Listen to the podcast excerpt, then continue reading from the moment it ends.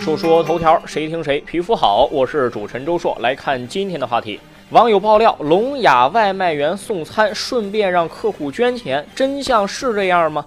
有网友爆料说啊，从外卖平台点餐送餐的是一个聋哑人，还掏出了残疾证让自己捐钱，这让客户格外愤怒，给了差评。随后商家回复说已经向公司投诉，绝对不会再有聋哑人送餐。但是媒体联系到这位外卖员之后，得知呢，他出示的其实是自己的工作证，上面写着呀，希望对方给自己进行评价，最好是给个好评。这样的话。根本没有让人捐钱，但是客人呢，他根本没有仔细看。看看网友欢欢不是弯弯说，在没有了解事情真相之前，请不要随便批判一个人。网友 Kevin W 说。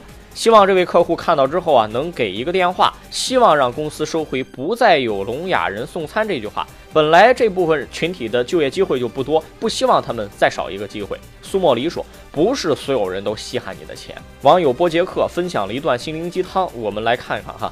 说看见路边有人发传单就接了吧，打车的时候说声谢谢师傅吧，丢垃圾的时候丢到垃圾桶里吧，见到卖东西的老人就买一点吧。对这个世界温柔一点吧，情人节就给自己买一朵玫瑰花吧，笑着对曾经爱过的人说算了吧，终究有一些人会如约来到你的世界，温暖你的人生。这个世界上有那么多温暖的人。看到新闻最后这个原因，我就明白了哈，就是说客人根本没有仔细看他上面写的内容，你没看文字内容啊，就开始随便下结论。现在的人呢都太浮躁，不光是跟自己无关的事情，他不想静下心来慢慢来，就是跟自己密切相关的，比方说买房子、买车、签合同，这么昂贵的事儿，那个合同协议上的文字内容他都连看都不看，出了问题开始到处瞎找，埋怨政府，你说你这不是活该吗？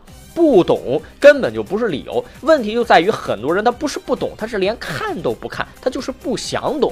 然后在不了解事情真相的时候，就随便下结论，迫害妄想，胡说八道。说真的，你随便乱说话，难道就不需要负责吗？再看下个事儿，高校外现学霸网吧不打游戏，只刷题。最近，曲阜师范大学日照校区出现了一个有趣的现象，说在学校外头的网吧一条街啊，生意异常火爆，上网的同学呢，甚至排起了长队。而在网吧里头，两层的机房满满当当，上机的学生并不是在打游戏和上网，而是在操作 IT 考试练习题。这个新闻一出，下边的评论啊，包括大家的讨论，都是在看热闹。但是呢，我得找一找茬。你说好好的网吧，你不用来玩游戏，为什么都在学习呢？因为学校里头的机房机器不够用呗？为什么不够用啊？设备设施不齐全、不健全呗？这不是一所学校的问题，大多数高校都存在自习室不够用、机器不够用、机房不够用，而且电脑机器老化的问题。大家现在都在用八 G 内存、液晶显示屏的二十一世纪，很多学校的电脑还在使用上个世纪末的屏幕和设备。你说这样能让学生学会东西才怪。更别说一些理工科教材了，落后于时代好几十年。你这么来教育祖国的下一代栋梁，你这不是给我国现代化建设拖后腿吗？相关负责人，你说该不该拖出去打一顿呢？说说头条，谁听谁皮肤好。我是主持人周硕，下期节目咱们接着说。